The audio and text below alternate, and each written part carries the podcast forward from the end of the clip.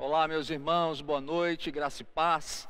É sempre um momento muito especial, para ser sincero, muito aguardado, muito esperado. Todos os domingos podemos estar juntos, mesmo que de forma online, aqui ah, nesse espaço, não é, do culto online. Que Deus nos abençoe de uma forma muito especial, que Deus abra seu coração hoje à noite, para que possamos juntos compartilhar da palavra de Deus.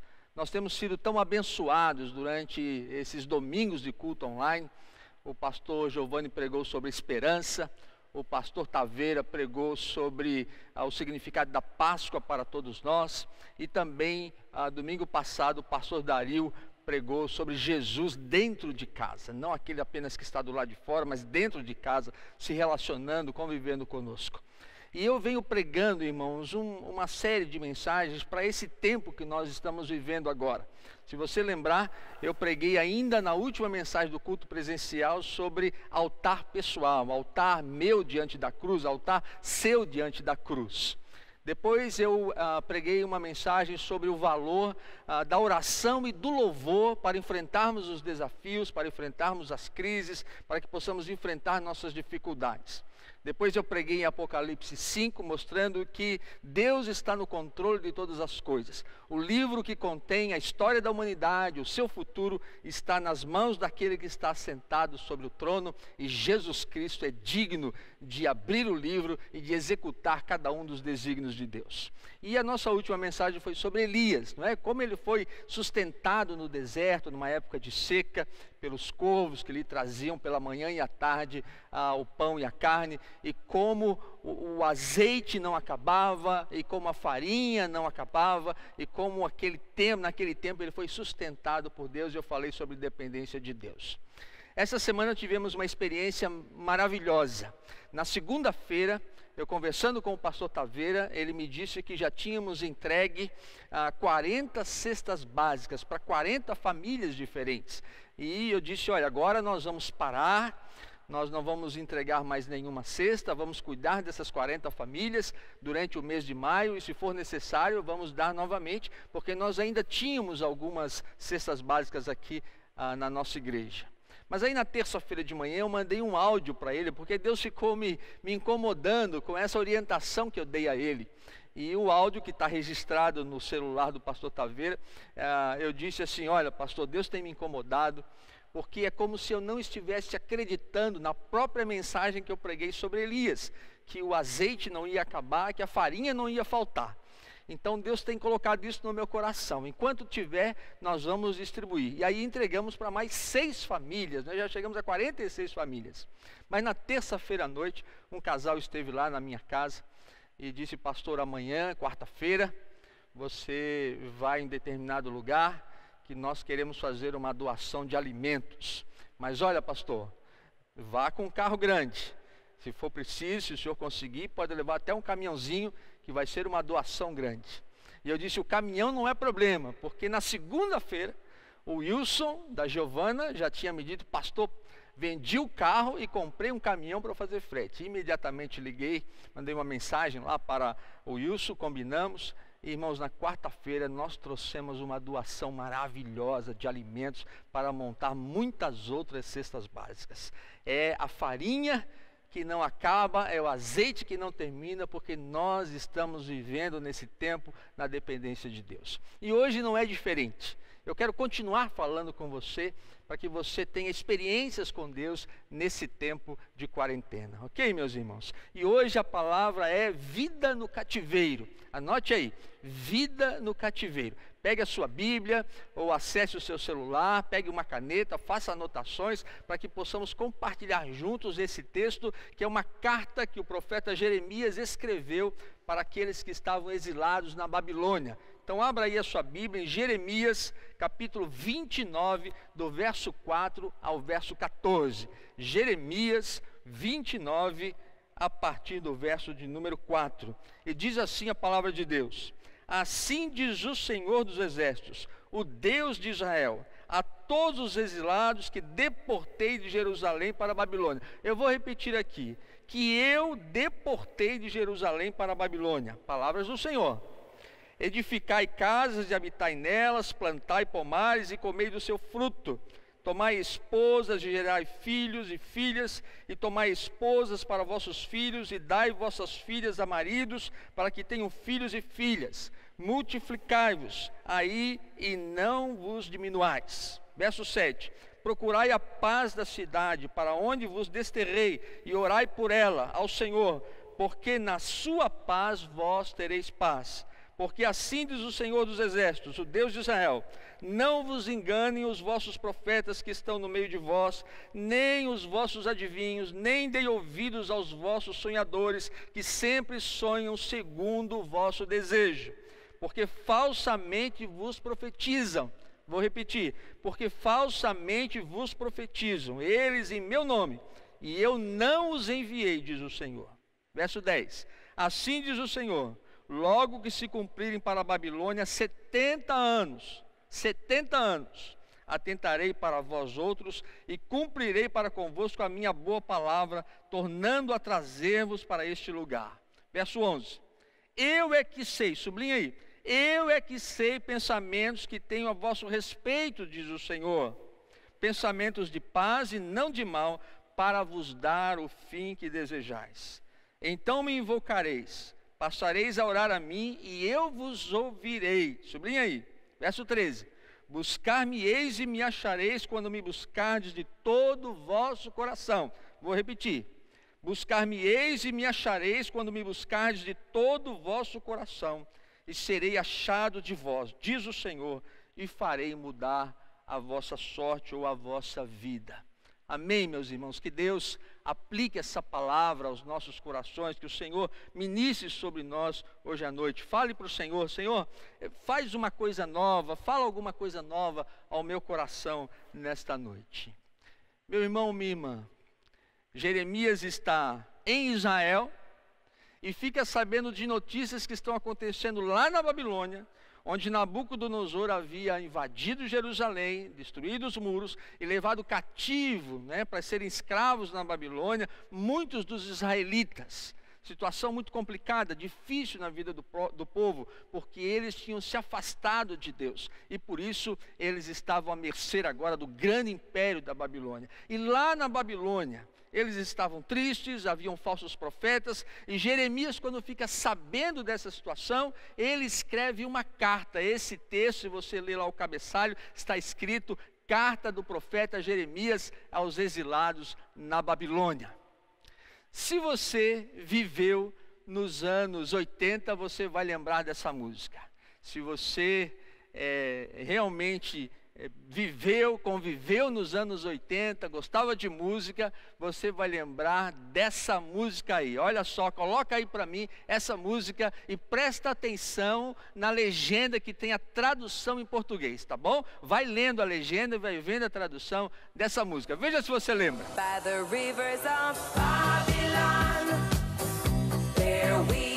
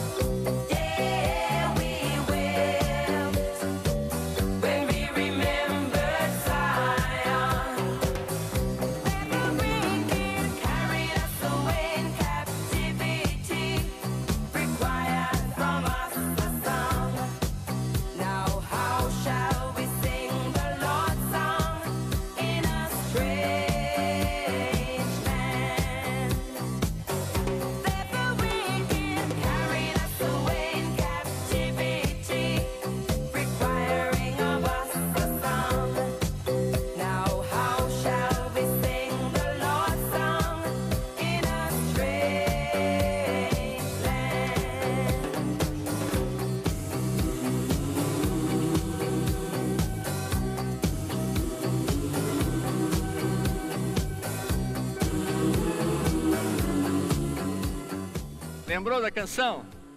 Ah, então, esse ritmo, né? Ritmo tão gostoso, esse ritmo desse grupo chamado Bonnie M, que é um grupo caribenho, com uma música com ritmo gostoso da gente cantar. O que você não sabe é que a letra desta música é justamente o Salmo 137. Apesar de ser um ritmo gostoso para dançar, é uma música triste, com uma letra muito triste. Porque o Salmo 137 diz exatamente isso que a canção acabou uh, de dizer. Às margens dos rios da Babilônia, nós nos assentávamos e chorávamos, lembrando-nos de Sião.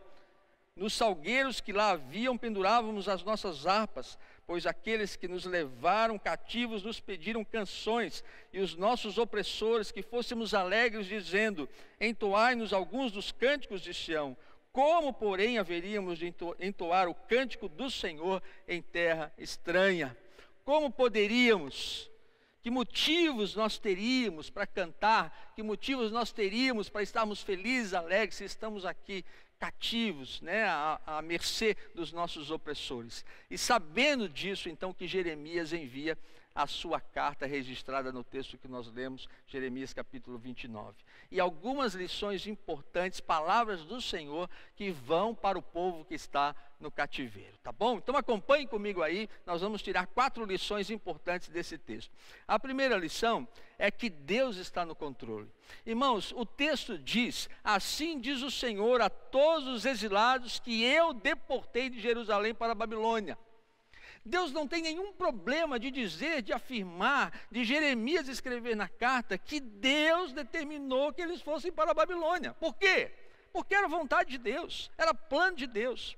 Aquele povo precisava ir para o exílio não escutava o profeta Jeremias, Jeremias chorava, Jeremias pregava, Jeremias se lamentava da incredulidade daquele povo, até que o rei Nabucodonosor entrou em Jerusalém e levou muitos cativos para a Babilônia. Foi o plano de Deus para aquela geração. E o cativeiro na Babilônia não foi para puni-los, o cativeiro na Babilônia foi para salvá-los. Às vezes a gente tem uma ideia de que essas coisas acontecem para nos punir, mas na realidade Deus tem um propósito, e o propósito de Deus é ser fiel à aliança. Qual aliança? A aliança feita em Abraão. Que através de um povo, um povo que nasceria de Abraão, o povo de Israel, viria o Messias. E o tempo inteiro Deus cuida desse povo, trabalha nesse, na vida desse povo, tem processos na vida desse povo, para que desse povo viesse o Messias. Tanto é, meus irmãos, que é justamente depois do cativeiro da Babilônia, quando Esdras e Neemias começam a trazer o povo de volta para Jerusalém, é que esse povo assume compromisso com Deus. Nós não temos mais nenhum relato de afastamento de Deus, de apostasia, depois do cativeiro da Babilônia. Então o povo estava sendo preparado pelo Senhor. Irmãos, às vezes não é culpa da política, não é culpa da economia, não é culpa desse ou daquele é simplesmente a vontade de Deus. Se Deus tem permitido que a nossa geração passe por esse período de quarentena, de dificuldade, irmãos, Deus está tratando coisas na nossa vida, Deus tem processos na nossa vida. Eu gostaria que você abrisse seu coração, já venho falando sobre isso, para que você possa abrir seu coração para esse tempo, para que Deus possa se manifestar na nossa vida e mostrar para cada um de nós, para a nossa igreja, para a nossa família, para que Deus possa mostrar para a nossa vida o que Ele espera de nós com toda essa situação. Então, em primeiro lugar, respeite, aceite, compreenda a vontade de Deus. Mas, pastor, eu não entendo, eu não entendo o porquê disso. Irmãos, tem muitas coisas que a gente não entende, mas a gente desfruta. Provavelmente você não entende como nesse momento a minha voz e a minha imagem estão sendo transformadas em ondas. E essas ondas vão até os satélites e entram depois aí no seu celular ou no seu aparelho de TV. Você não sabe como isso funciona, você não sabe como isso acontece, como esse processo é feito, mas você está desfrutando. Provavelmente o seu equipamento foi carregado na eletricidade ou ele está ligado agora na eletricidade, mas você não sabe como funciona a eletricidade. Você não sabe como esse processo é formado, como chega a eletricidade para você na sua casa. Você não sabe como isso funciona, mas você desfruta. Não tente entender todas as coisas relacionadas a Deus. A nossa mente é muito pequena às vezes para compreender toda a vontade de Deus. Mas, irmãos, Deus tem um compromisso conosco quando Jesus Cristo levantou o cálice na ceia e disse: Isto é o meu sangue, este cálice é o meu sangue, e esta é a minha nova aliança. É a minha nova aliança, meu novo pacto. Assim como Deus tinha um pacto com Abraão e levou aquele povo até a primeira vinda de Jesus, nós temos hoje de novo um plano de Deus para nós, a igreja de Jesus Cristo. E Deus vai cumprir o seu plano até a segunda vinda de Jesus. É a nova aliança, é o novo pacto. Desfrute daquilo que Deus está fazendo e daquilo que Deus está realizando e tire lições para a sua vida. A segunda coisa importante nesse texto é que existiam lá no cativeiro da Babilônia, durante aquele período, falsos profetas. Os falsos profetas, eles estavam pregando que o povo não precisava fazer nada, estavam lá sentados à margem do rio, chorando, se lamentando, esperando a morte chegar, e eles estavam dizendo: olha, no máximo em dois anos vai todo mundo voltar para Jerusalém, aqui não é a nossa terra, aqui não é a nossa casa, nós não vamos ficar aqui, em dois anos nós vamos voltar para Jerusalém. Mas Jeremias diz no seu, na sua carta dizendo: Não vos engane os vossos profetas, porque falsamente profetizam eles em meu nome. Irmãos, todo momento de tragédia, de dificuldade, tem aqueles profetas, aqueles pastores que ficam pregando aquilo que o povo gosta de ouvir. E é isso exatamente que Jeremias diz: os profetas, os sonhadores estão pregando o que vocês querem ouvir. E eu tenho uma coisa a dizer para vocês: o cativeiro na Babilônia vai durar 70 anos. Ah! Vai durar 70 anos, e não dois anos como eles estão pregando. Assim diz o Senhor. Eu tenho tido um pouco mais de tempo agora para assistir algumas lives, para ver alguns vídeos e ver como alguns pastores estão se perdendo, quantas heresias estão surgindo, quanta preocupação, mais com a política do que com a palavra de Deus. Irmãos, cuidem com aquilo que vocês estão ouvindo. Vejam quem está falando. Vejam se o que está sendo dito está na palavra de Deus. Vejam se realmente é palavra de Deus para a sua vida. Cuidado com as falsas notícias, com as chamadas fake news. Cuidado, não repasse coisas que você não checou, que você não, não realmente viu se é verdade ou se não é verdade. Procure averiguar a verdade. Cuidado com os falsos profetas nesse tempo. E às vezes eu vejo até irmãos da nossa igreja repassando vídeos de pastores que não têm nenhum compromisso com a palavra de Deus. Irmãos do céu, olhem na palavra, busquem a palavra. Ah, mas um gravetinho brilhou. Ah, mas apareceu um anjo para mim. Ah, mas entrou um vento lá no meu quarto. Irmãos do céu, nós cremos na Bíblia, na palavra de Deus. Fora da palavra de Deus, nós não cremos em absolutamente nada. Nada. Então eu quero convidar você, como naquela época lá Jeremias estava convidando, exortando aquele povo a se é, colocar para trás, não dar ouvidos àqueles que pregam aquilo que não é palavra de Deus para a nossa vida. A terceira coisa importante que nós temos aqui nesse texto é que o que Jeremias diz para eles não era para ficar sentado lá no rio da Babilônia, não, esperando a morte chegar. O que, que Jeremias diz? Edificai casas, plantai pomares, casem-se, tenham filhos, orem pela paz desse lugar. Vida que segue, vocês estão aí no cativeiro, vocês vão ficar aí 70 anos, e se você ler atentamente os versículos, você vai perceber. Palavra do Senhor, assim diz o Senhor dos Exércitos: edifiquem casas para vocês morarem aí, e se apaixonem, namorem, se apaixonem, casem-se, deem os filhos de vocês em casamento, as filhas em casamento, gerem filhos, multiplicai-vos e plantai para vocês comerem, façam uma horta, plante um pomar, porque vocês vão precisar viver neste lugar. Vida que segue.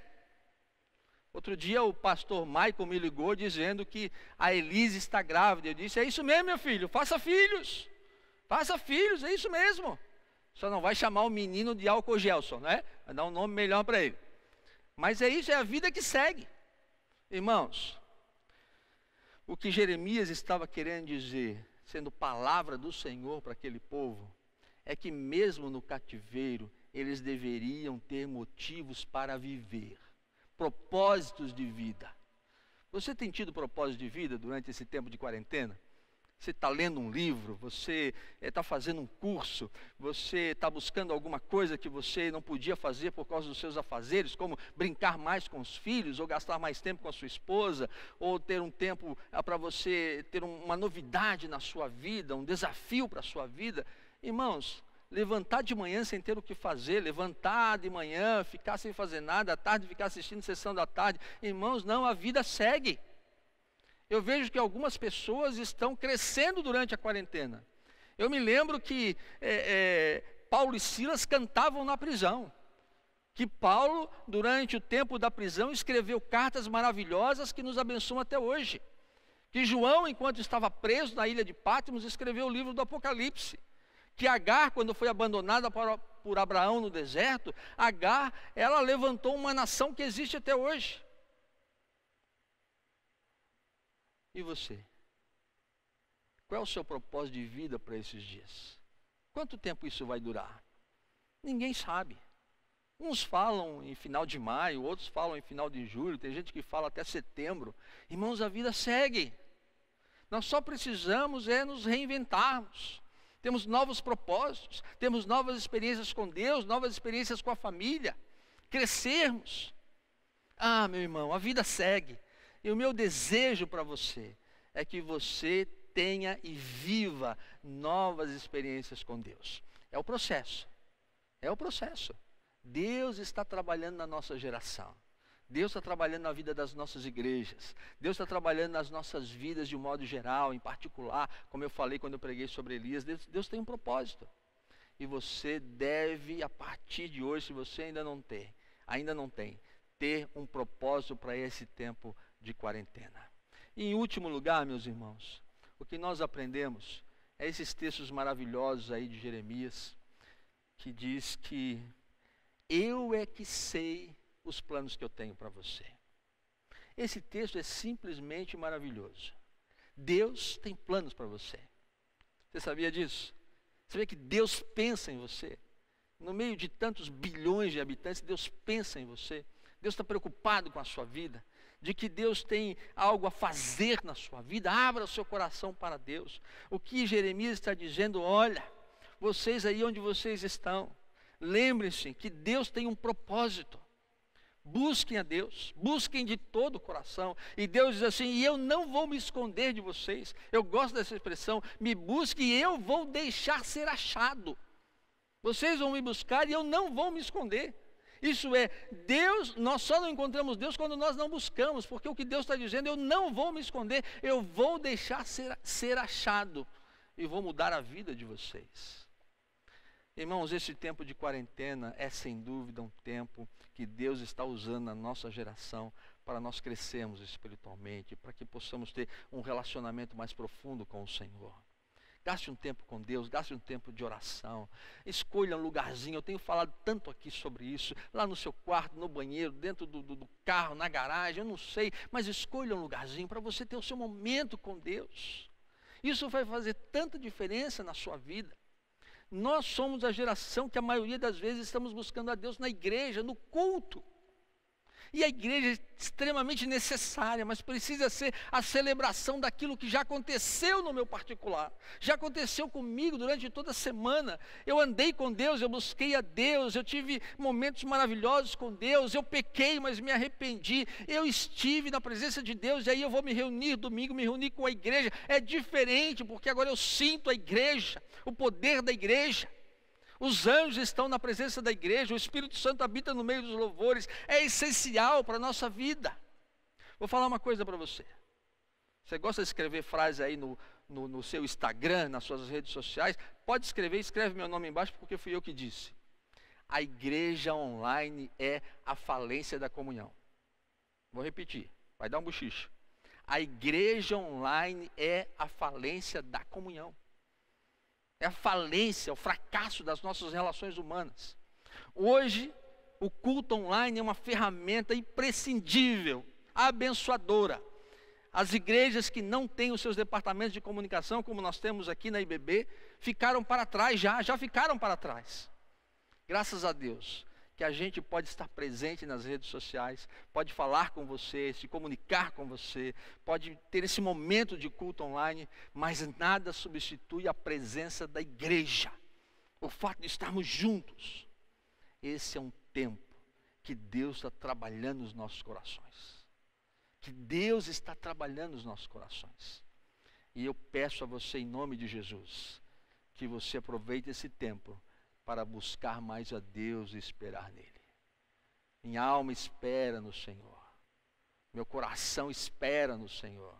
A minha vida espera naquilo que Deus vai fazer e vai realizar. Eu não tenho todas as respostas, eu não compreendo todas as coisas, mas eu sei que Deus vai realizar uma obra extraordinária durante esse tempo que estamos vivendo agora. Coube a nossa geração passar por isso. E Deus tem propósito e planos para as nossas vidas. Para encerrar, meus irmãos, viva durante a pandemia e tenha novas experiências. Essa é a mensagem de hoje à noite. Não fique assentado é, à margem do rio da Babilônia, triste e sem motivos para cantar. Muito pelo contrário. Vença seu medo, confie em Deus, acredite na providência divina, põe lá uma música para tocar, ponha lá o, o, seu CD, não é? o seu iPhone, ou, ou, ou algum, algum instrumento musical que você tem em casa, mas ponha música, adore a Deus, cante, celebre ao Senhor, lave a louça celebrando, celebrando a Deus, faça o serviço da casa, brinque mais com seus filhos, leia um livro, faça um curso, fa tenha algum propósito de vida, mas viva durante a pandemia. Para quando a pandemia passar, você não vai dizer assim, olha, perdi esse tempo. Você vai dizer, não, olha, foi difícil foi um tempo complicado, foi um tempo de incertezas, mas foi um tempo em que Deus trabalhou muito na minha vida. Foi um tempo em que eu me aproximei mais do Senhor. Foi um tempo em que eu convivi mais com a minha família. Foi um tempo de novas experiências com Deus. Que Deus abençoe a sua vida, que o Senhor esteja trabalhando no seu coração. Amém.